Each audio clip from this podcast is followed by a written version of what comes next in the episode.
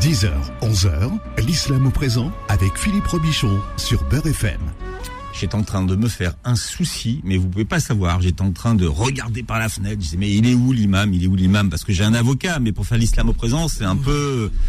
C'est pas pareil. Ça n'a rien à les voir. Fatwas, euh, les fatwas de, de, de, de Maître Serran ne sont pas les mêmes. Quoiqu'une fatwa, c'est un avis religieux, mais ça peut être aussi un avis juridique, hein, mais, euh, Imam Abdelali. Un avis juridique, Non je, Un avis juridique religieux. je ne peux me prononcer qu'en présence de notre grand Non, maître. mais une fatwa, c'est pas aussi un avis ju- juridique religieux De, re- juridique religieux, oui. Ouais. Puisqu'il existe un droit musulman comme Le il existe fiqh. un droit positif. bah, Le fiqh. Le fiqh, effectivement, Voilà, le fiqh qui, est la signifie- science de... qui est la compréhension profonde. Voilà, c'est ça. Et donc, ce sont des, des avis juridiques d'une certaine Tout à fait, Ouais. parce qu'elles sont fondées sur un certain nombre d'outils de, de, de- qui permettent de statuer, Oui. de statuer euh, et d'accord- de, de- donc d'apporter des normes, euh, des statuts normatifs. Il y a une, il y a une méthodologie. C'est ce qu'on appelle ahkam al-fiqhiyya, oui. Voilà. Alors, voilà. Vous, êtes- vous avez couru Euh, oui, Un peu essoufflé. il y a oui de la de la voiture en montant les escaliers parce que bon.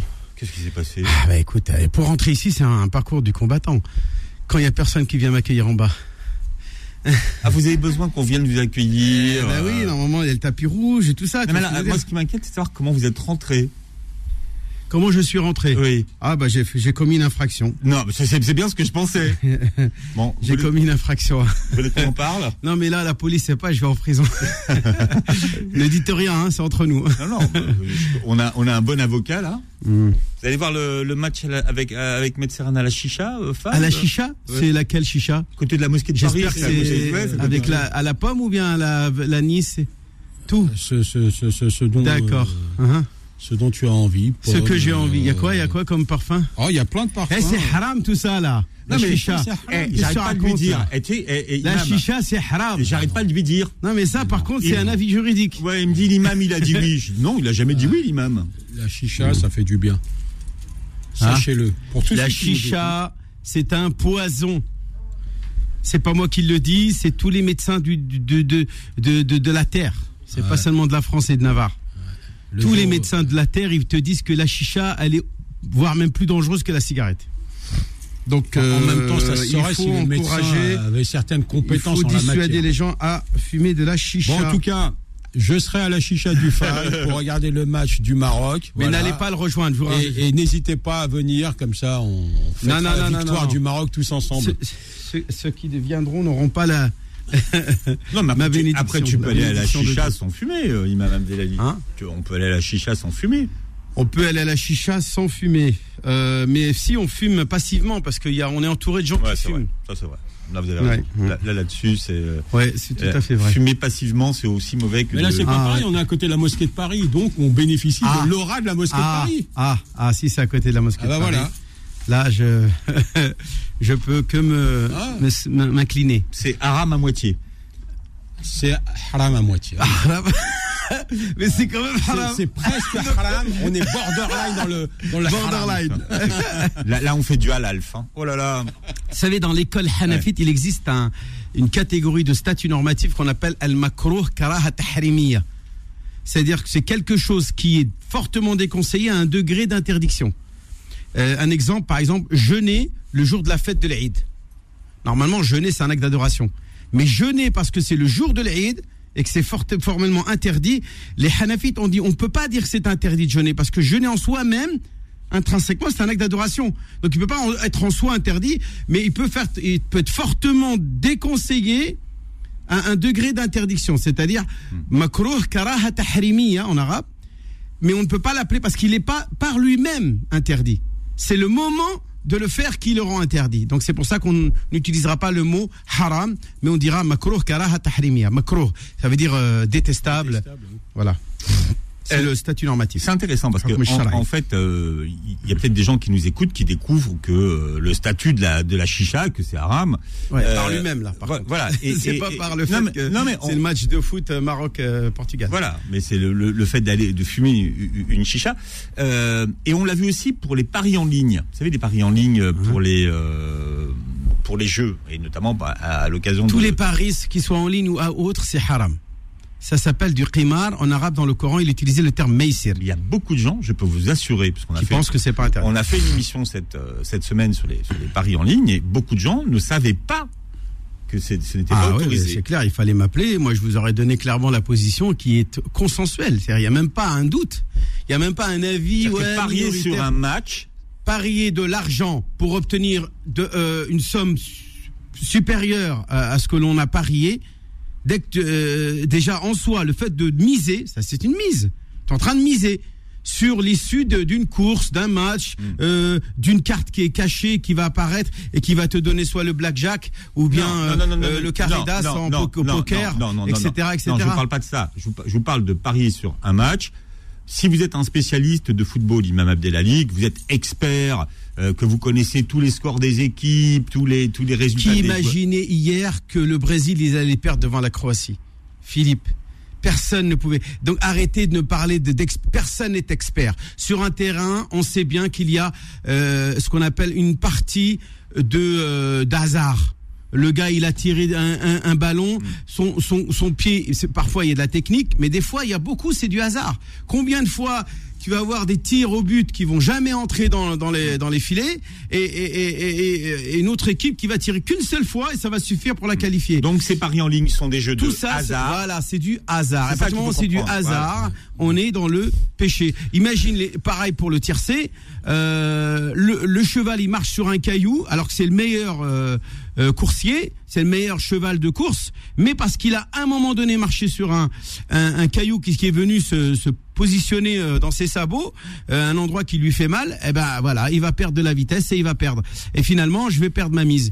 Euh, voilà, donc on est dans le hasard à tout moment tous ces jeux de hasard, que ce soit sur les matchs de foot, de boxe, de tiercé, de jeux de cartes, de loto, de boules qui tournent dans une boîte et qui fait sortir des, des, des numéros, etc. Des lapins.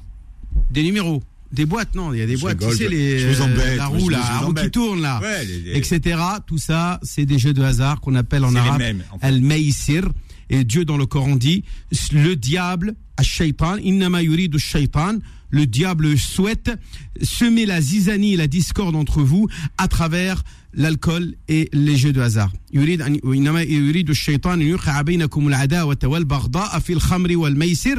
Hein, l'alcool et les jeux de hasard. Et ensuite dire à Dieu une phrase, mais d'une puissance extraordinaire. Ceux qui entendent ce verset-là, comment peuvent-ils encore s'autoriser à faire cela Puisqu'il dira à la suite de ce verset, allez-vous cesser? Allez-vous cesser? Hein?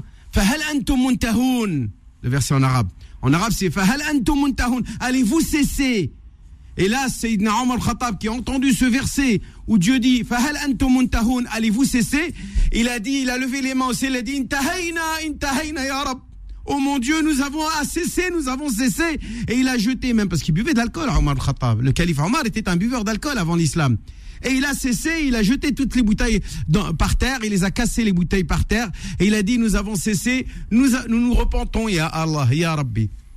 Donc nous, nous Pas de paris, Maître Serran, sur Ni euh, de Maroc, même la Portugal. même les panachés, Là, tout là, ça. là, c'est fini. Pas de Je voulais, même. je voulais parier sur le Maroc. Je voulais fumer une chicha. Et en cas de victoire du Maroc, un peu de Johnny Walker. Donc ça, c'est injouable. Johnny C'est ce que vous êtes en Non, train le de Johnny dire. Walker, c'est autorisé. Ah, c'est autorisé. D'écouter de la musique D'accord. Non, non, c'est.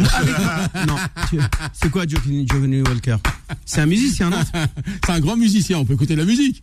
Alors, si tu parles de musique, franchement, je sais pas c'est qui Johnny Walker. Je te dis ça, mais Ouais, je vous laisse parce que je vais arriver en retard. C'est quoi Johnny Walker Bon, euh, Explique qui est Johnny Walker. Johnny Walker, c'est du, whisky.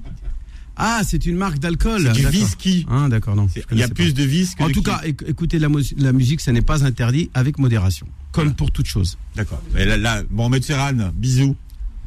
Moi, je Voilà. connaissais le JB, moi, en alcool, fort. On sait pas Le mieux. whisky. En JB Ouais, c'est pas ça, JB, il dit Non, ça ben non, c'est J, JW, non, Walker. Ah, c'est ça, JW, d'accord. Enfin, bon, bref. Bien, on va pas parler Ça, de ça du tout. Tout ça, c'est Euh, haram, mais cette question de Paris, euh, c'était important que, que vous reveniez dessus, puisqu'on a été très surpris du nombre de personnes qui ne savaient pas que ce n'était pas autorisé. J'aurais dû me le demander dans la semaine, m'envoyer un message. Toi, au lieu de me, me, Mais me Ali Habibi, me Ali, proposer ça, Ali Habibi était là et, et, eh ben, euh, fallait me, voilà. fallait, non, mais pour qu'on en parle aujourd'hui, pour que je consacre une émission à cela, j'aurais pu en parler aujourd'hui et, et- et, euh, détailler On en a parlé. tous les Ouais. tous les arguments qui, qui concernent euh, cette pratique-là et même les histoires qui sont associées à cela. En tout cas, l'alcool, les quatre, il y, a, il y a quatre pratiques qui sont citées dans le Coran dans un même verset où Dieu dit Innamal khamru, euh, certes l'alcool, c'est le qimar, c'est-à-dire les jeux de hasard, ou al ansab, c'est-à-dire les les menhirs, tu sais, c'est les les statuettes ou les plutôt le ansab, c'est les les objets que l'on va positionner euh, autour d'une maison, une sorte de comment on dit, des alouettes, des amulettes, les amulettes, Oui, oui, ou les trucs qu'on va mettre- amulettes, oui. les choses qui ont pour objet soi-disant de protéger soit du mauvais œil ou soit des entités démoniaques Pas ou les, pas, les nains, pas les nains de jardin. Si on inclut vrai ah oui Ah ouais ah oui, oui, oui, tout à fait. Les nains de jardin, ça rentre dedans, puisqu'il s'agit de statuettes d'êtres humains. Hein, on voit bien un être humain quand on regarde un, un nain de jardin, c'est un être humain. C'est très strictement interdit de mettre des nains de jardin dans, dans- selon les préceptes de l'islam. Les statuettes que l'on met dehors, euh, les, les, les fers à cheval, toutes ces euh, superstitions qui ont pour objet de soi-disant protéger euh, le bien immobilier, c'est-à-dire la demeure, etc., sont considérées comme des actes d'idolâtrie. C'est une le- forme d'idolâtrie. Le 1er janvier, euh, s'embrasser sur le sous le gui hein, euh, pour que ça porte bonheur, c'est euh, Ça, c'est de la superstition et c'est c'est un péché. Voire même fêter le, le nouvel an, euh, ce qui est la Saint-Sylvestre. Je rappelle que Saint-Sylvestre est le pape de Rome euh, qui a dirigé l'Église catholique euh, au IVe siècle, au début du IVe siècle de l'ère chrétienne. Et c'est lui qui a organisé ce grand concile de Nicée avec l'empereur Constantin Ier et qui a fait du christianisme la religion d'État de l'Empire byzantin. Et l'Empire byzantin a, pour cela, adopté la Trinité, c'est-à-dire la foi en, Dieu trinitaire, c'est-à-dire du Père et du Fils et du Saint-Esprit. C'est à partir de cette date-là que euh, le christianisme, pour nous musulmans, a dévié de la foi authentique, de l'unicité authentique, de l'unicité pure, du monothéisme pur, puisque au lieu d'adorer que Dieu, que Dieu, Allah subhanahu qui n'est pas notre Père mais notre Créateur, eh bien nous adorons chez les chrétiens un Père, un Fils et un Saint-Esprit. Même, même s'ils disent que ces trois ne font qu'un, eh bien je suis désolé, quand vous vous adressez à Jésus, à Marie, à un saint, et que vous l'implorez, que vous lui demandez quelque chose, pour nous c'est considéré comme une forme d'adoration. L'adoration n'est pas simplement de croire en un Dieu, mais de n'adorer qu'un Dieu. Et dans l'adoration, il y a la prière, l'imploration, l'invocation. Quand tu invoques, tu dois invoquer le seul Dieu. Si tu invoques Jésus, Marie, Joseph, euh, le Saint tel, Saint Bernard, Saint je sais pas quoi, le patron des, pêcheurs, le patron des forgerons, le patron des, bûcherons, je sais pas quoi, tout ça c'est du polythéisme. Hier, euh, j'étais avec des imams euh, dans lequel on avait visionné un monsieur qui parlait à Médine et qui faisait des invocations en, regardant avec la vidéo qui montrait la tombe du prophète et il disait euh, au, au prophète euh, sors-nous sors-nous de notre situation euh, calamiteuse dans laquelle nous sommes. Et il disait euh, ya kashif al kurub c'est-à-dire ô toi qui nous sort de cet état euh, de calamité dans lequel nous sommes euh, libère-nous de cela. Et il disait arithna ya rasulullah c'est-à-dire sauve-nous ô prophète Là, c'est du polythéisme. On n'a pas le droit de s'adresser au prophète pour l'implorer ou pour l'invoquer. La seule chose qu'on a le droit, c'est invoquer Dieu et implorer Dieu, Dieu qu'il nous accorde l'intercession du prophète le jour de la résurrection.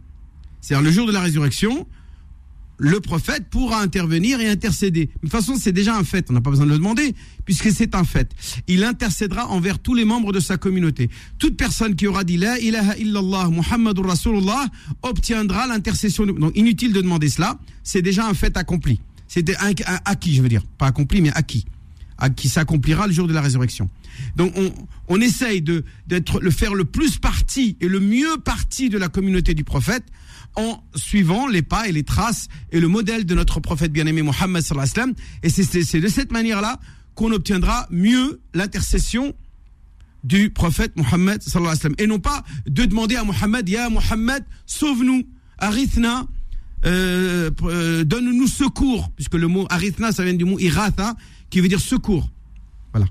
Alors, vous pouvez poser toutes vos questions en direct à l'imam Abdelali Mamoun. Il y a encore des gens qui se demandent si on est en direct, mais on est en vrai direct et, et le standard est à votre disposition. Puisque cette émission est la vôtre, vous composez simplement le 01 53 48 3000, 01 53 48 3000. L'islam au présent revient dans un instant. Beurre FM, 10h, 11h, l'islam au présent avec Philippe Robichon. Voilà, et on parle d'islam tous les samedis euh, en direct de 10h à 11h sur Beurre FM. Je rappelle que vous pouvez poser vos questions à l'imam Abdelali Mamoun au 01 53 48 3000. On parle de la dette ce matin, imam Abdelali. Quels sont les, les mérites de prêter de l'argent et de faire preuve d'indulgence quant euh, aux créances de remboursement convenues? Eh ben, écoute, euh, c'est un acte de sadaqa, donc c'est un acte pieux. Il faut pas imaginer que si on prête de l'argent, on n'est pas dans une démarche euh, d'une sadaqa. Il y a énormément de mérite à prêter de l'argent. Dieu dans le Coran dit clairement à celui qui est dans la gêne, accorder un sursis jusqu'à ce qu'il soit dans l'aisance, en parlant de, de, de l'endetté. Mais il est mieux pour vous de faire remise de la dette, c'est-à-dire de faire euh, faire preuve de largesse hein, auprès de celui à qui vous doit de l'argent, euh, par charité, hein, par euh, par par preuve de sadaqa. Il dit.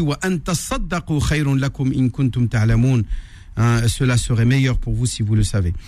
Il y a un hadith rapporté par Abu Huraira où le prophète sallallahu alayhi wa dit celui qui soulage un un, un prochain d'une dette ou bien d'une d'une on va dire d'une difficulté dans ce bas monde Dieu le soulagera de ses, euh, bah, de ses fautes, de son fardeau de péché qu'il aura commis le jour de la résurrection.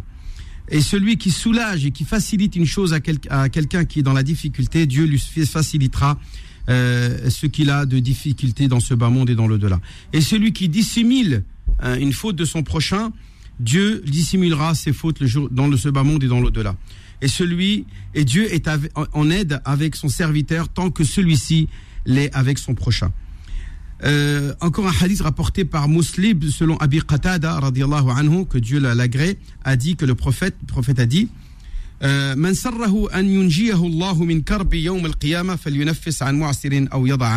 Celui qui souhaite que Dieu le soulage d'une difficulté ou d'un fardeau le jour de la résurrection, eh bien qu'il soulage son prochain dans ce bas monde ou qui carrément euh, lui pardonne et le, euh, le, le, voilà. Quand vous avez par exemple une dette, vous savez que celui qui vous a qui vous doit de l'argent ne sera jamais en mesure de, vous le rembourser. Au lieu de vous euh, vous vous d'ajouter à votre liste d'amis euh, ou de retirer de la liste de, vos amis un, une personne qui vous, qui vous doit de l'argent et de le détester pour rien, parce que finalement vous n'aurez récupéré pas, vous n'aurez pas récupéré votre argent, mais en plus vous allez perdre un ami.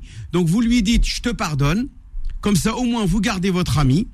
L'argent, tant pis, il est parti, mais au moins vous gardez un ami. Et en plus, vous avez la récompense de cette perte d'argent le jour de la résurrection. Dieu vous l'accordera et même il vous le remboursera dans ce bas monde avant, tôt ou tard à un moment donné, vous allez retrouver votre récompense dans ce bas monde. Euh, euh, Dieu va vous soulager et, il y a une, aide qui va qui va vous venir euh, de manière imprévisible. Donc c'est très important de soulager les personnes qui sont endettées et que vous, à qui vous avez prêté de l'argent. Il dit dans un hadith authentique, qu'à chaque jour que tu soulages ton frère de la dette qu'il a, que tu lui donnes du délai en plus, eh bien, ça sera l'équivalent de ce que tu lui as donné en sadaqa. C'est-à-dire que Dieu va te récompenser de la somme que tu as donnée en sadaqa euh, dans ta balance de, de hasanat. Hmm. Euh, voilà, et donc, euh, il y a un hadith qui dit, euh, qui est là, j'aime bien celui-là, il est authentique, rapporté par Ahmed, qui dit que celui qui prête une première fois et qui ensuite prête une seconde fois une somme d'argent, c'est comme si qu'il leur a donné. C'est-à-dire prêter deux fois, c'est équivalent à la donner une fois. Tu vois Prêter pour être remboursé, bien sûr. Tu prêtes et t'es remboursé. Après, tu reprêtes et t'es remboursé. Eh bien, le fait d'avoir prêté deux fois, c'est comme si tu l'avais donné une fois pleinement et qu'elle euh, elle a été consommée par euh, l'emprunteur. et il y a énormément de hadiths hein, euh, concernant cette question hein, que le croyant reste malgré tout redevable et ça c'est important et c'est grave c'est un des dangers justement euh, de d'emprunter de l'argent. Il faut, éviter d'emprunter de l'argent. Hein. Euh, le prophète a demandé à Dieu d'être, euh, de le préserver de, de, la dette et de la lourdeur de la dette. Oh mon Dieu, préserve-nous des soucis de la, de la tristesse. De l'handicap et de la paresse. De la lâcheté et de la, l'égoïsme, de l'avarice et de la lourdeur et de la et de la l'envahissement. L'envahissement de la dette. Euh, ainsi que euh, le, la malveillance, la malfaisance hmm. des gens, euh, des prêteurs qui sont souvent des comment dire des bookmakers, c'est ça? Non, comment on appelle ça? Les gens qui prêtent, ils, prêtent des sommes justement juste pour se pouvoir avoir la main mise sur la personne, pour pouvoir avoir une emprise sur lui. Euh, souvent, il y a des gens comme ça et qui, bien entendu, réclament des intérêts faramineux. Hmm. C'est plutôt des usuriers, mais bon. Voilà, des usuriers. Voilà. Ouais. Hmm.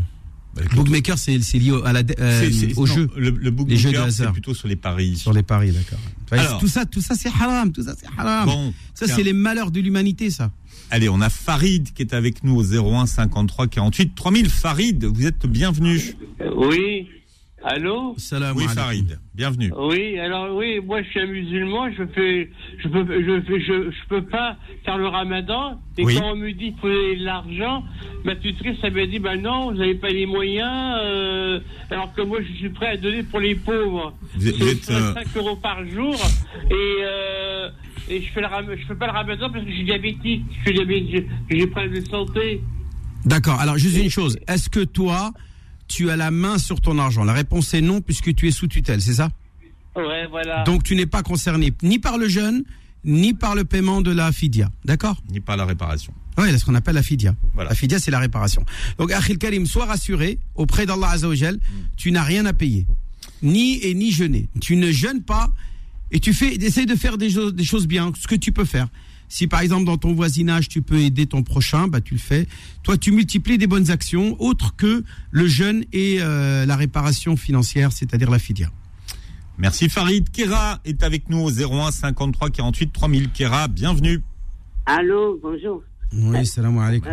voilà, salam أحمد أنا باغي نسقسيك واحد السؤال اسمح لي أنا كنت في الجزائر وواحد كيقول لها يا ربي سوسيتي دايرة باللي يسموها وافعال الخير.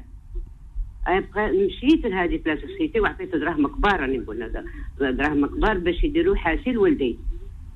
ألوغ قعدت شهرين تما ما ما عندي حتى جيت جيت ما اني جيت وما ما كانش ما شفت لا حاسي لا والو. كيفاش ما شفتي حافي؟ شنو حافي؟ حاسي هو بير بير. آه حاسي حاسي ماشي حافي. إحنا بالعباس نقولوا حاسي. الحاسي نعرف الحاسي بيان سور. بير. قال بير من بير صدقة جارية. لما عطيتي دراهم كي vous avez donné cet argent pour pour المسؤولين شكون هاد المسؤولين هادو؟ كي سي سي مسؤولين؟ Les مسؤولين باينين في الجزائر ماشي باينين. خلاص داكور سي كوا لا كيستيون دونك كيسكو que... alors question هادي كيفاش حتى داروك شهرين ما بالي والو. أنا دوكا دي جو ريغاردي دون لا بول دو كريستال اي جو فوار كو اسكي لي بارتي لارجون سي سا لا لا تاع يعني تقول لي واشنو هذاك؟ مام كيما دارو لي والو؟ تسمى صدقه على وليدي؟ بيان سور الا هما ما قاموش بالواجب. أنت تكتب لك الأجر تاع البير. Vous, vous aurez la récompense d'un puits qui a été creusé. Et eux, ils auront, s'ils ont détourné l'argent, ils l'ont volé, eh bien, c'est le, le, péché à la dahram. Mais vous aussi, vous devez faire attention que quand vous donnez de l'argent, vous allez vérifier oui, mais enfin bon, on peut pas toujours savoir que les gens sont non, non, on hein. n'envoie pas de l'argent à distance. À des gens, on sait même pas qu'est-ce qu'ils font et qu'est-ce qui, comment ils travaillent. On, on, doit aller se renseigner. Si on peut pas le faire soi-même, on délègue quelqu'un. On n'en donne pas l'argent comme ça. Hmm. On vérifie, on, on, on, demande à la personne des, des preuves, euh, des photos. Montrez-moi la photo du puits, euh, etc. Et euh, voilà. Voilà, Kira, merci. Lamia est avec nous au 01 53 48 3000. Bienvenue, Lamia. Oui, bonjour euh, Christophe. Salam alaikum, imam. Wa alaikum salam.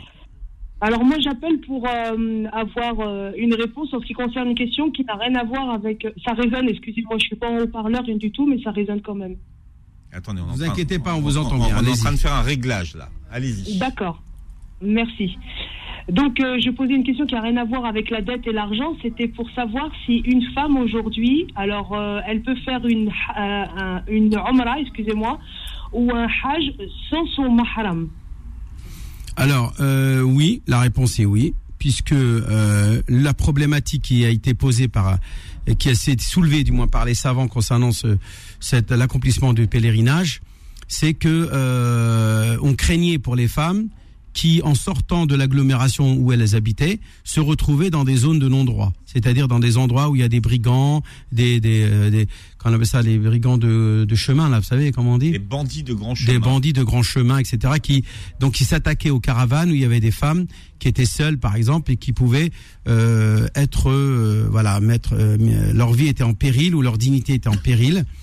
Euh, et donc, on, pour les protéger, on interdisait qu'elles partent seules parce qu'à l'époque, il n'y avait pas. Euh, là, aujourd'hui, quand vous vous déplacez, vous passez d'un district de gendarmerie à un autre.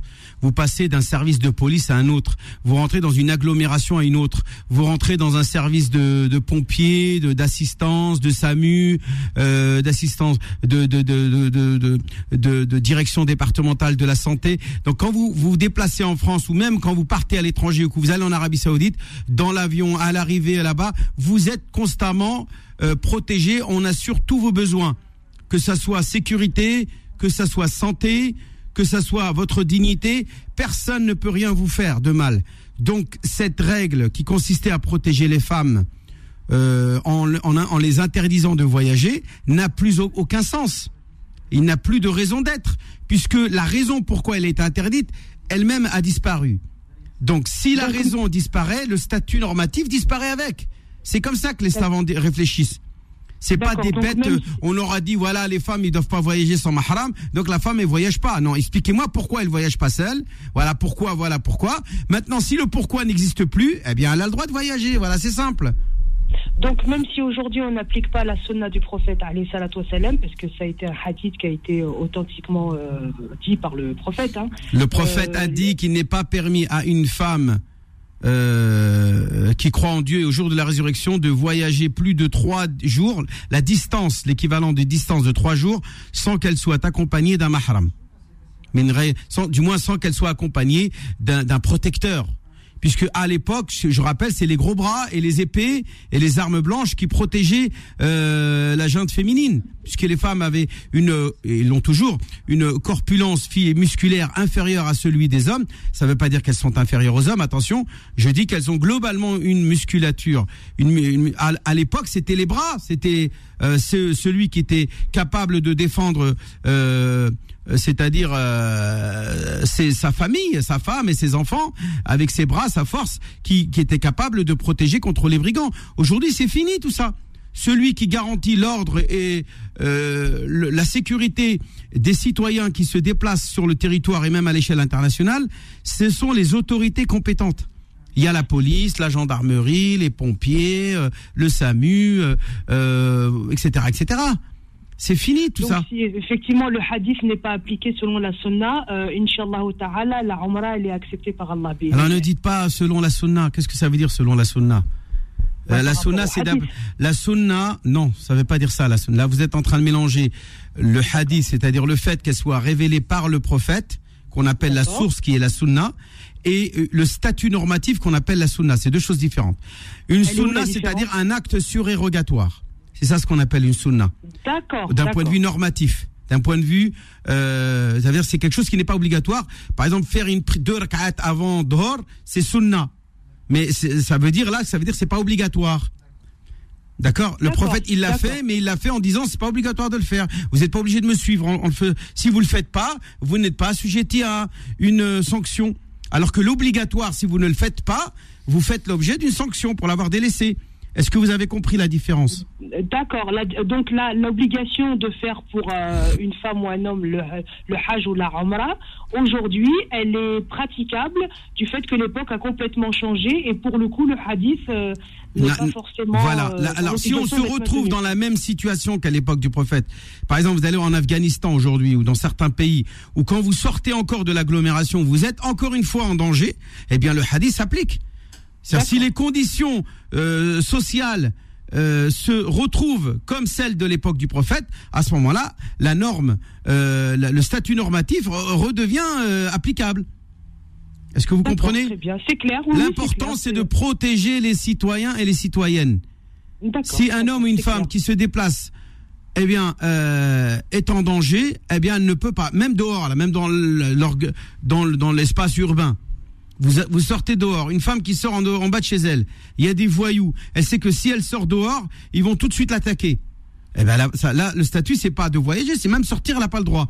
Du moins, elle aura le droit en appelant la police ou en appelant son frère ou quelqu'un de sa famille pour lui la, lui- la protéger pour qu'elle ne, euh, ne subisse pas de tort. C'est-à-dire que l'important, ce que je, vous ai- je voulais vous dire, c'est que l'islam est là pour protéger. Euh, les interdictions ne sont pas là juste pour contraindre, pour emprisonner les gens.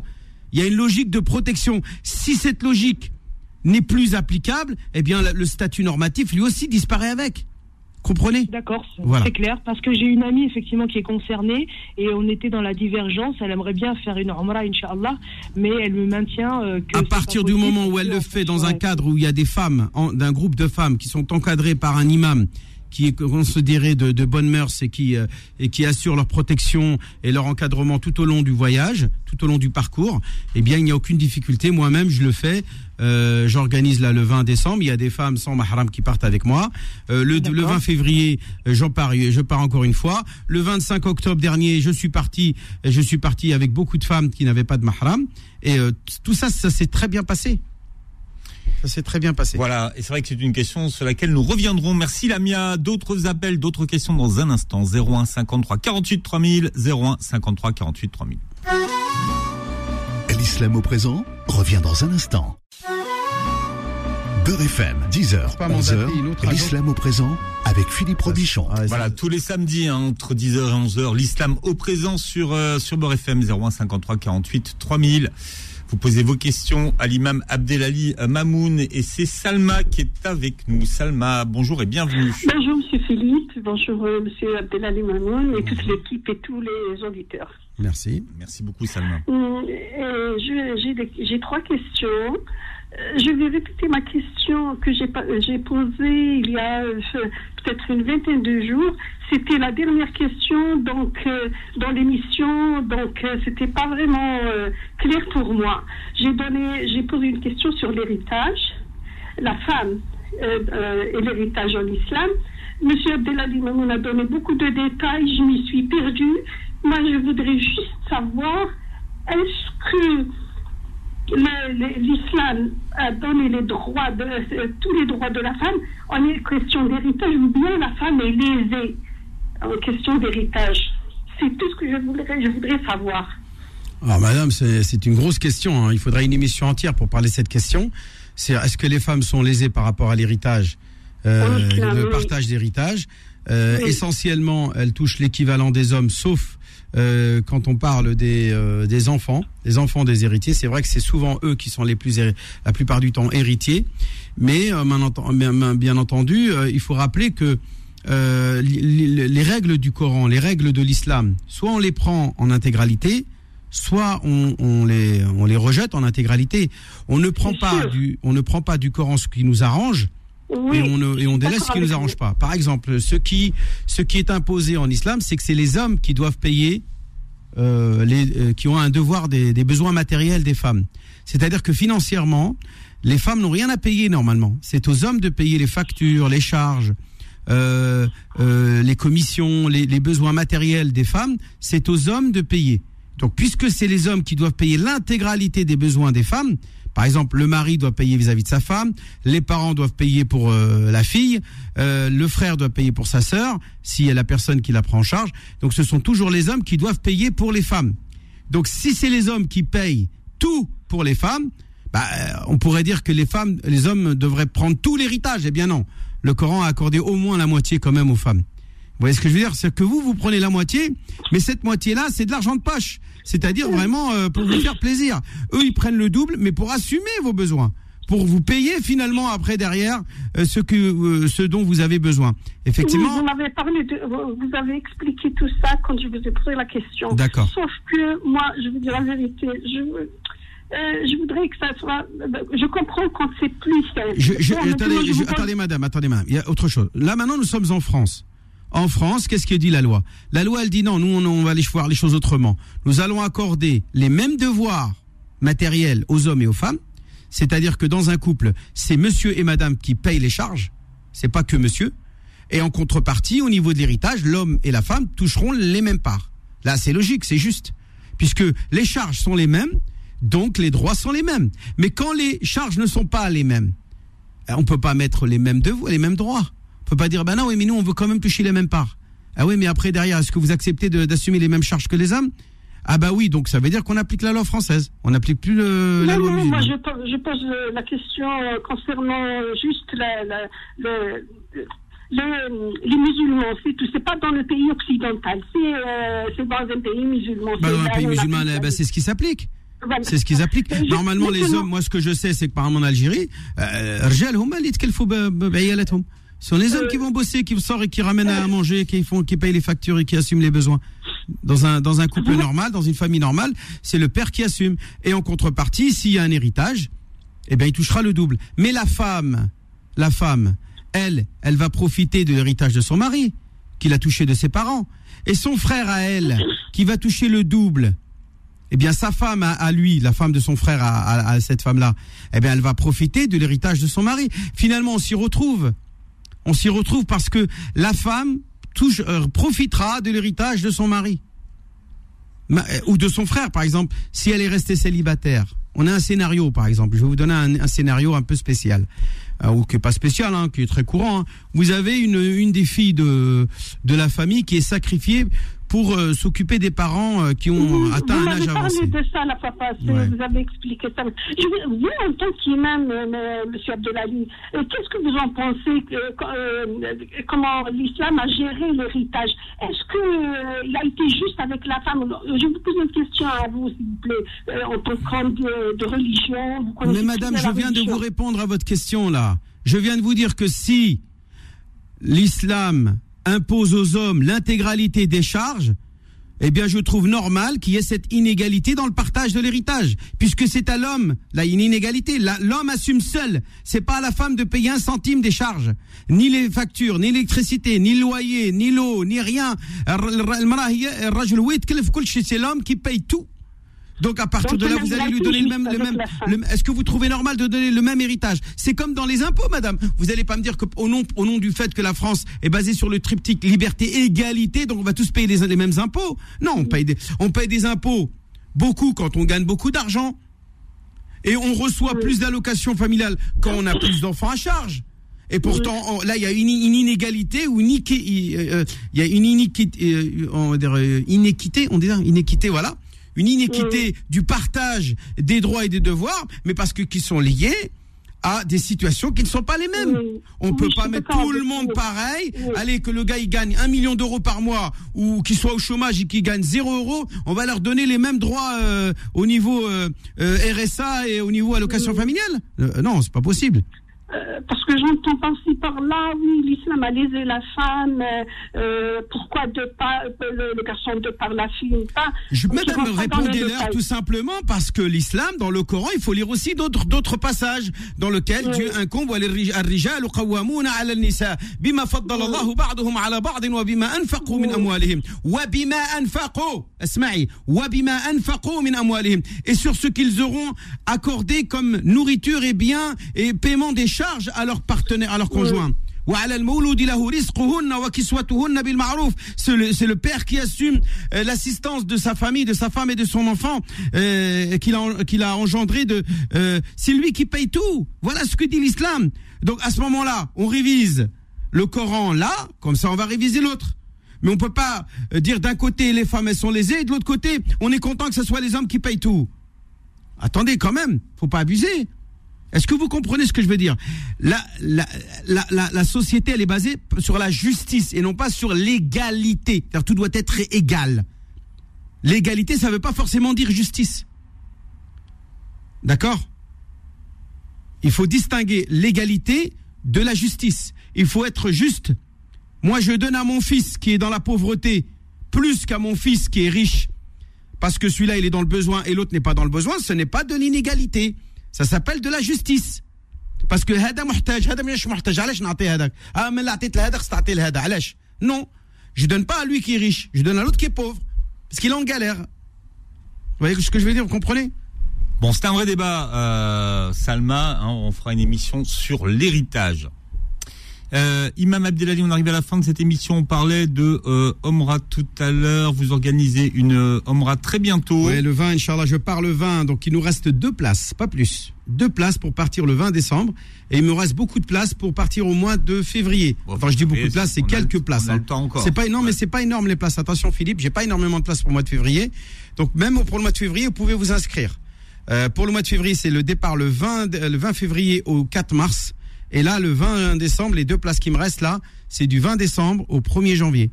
Donc ceux qui veulent partir, ben, vous m'appelez au 06 29 25 35 00. Je vais le répéter quand même une dernière fois.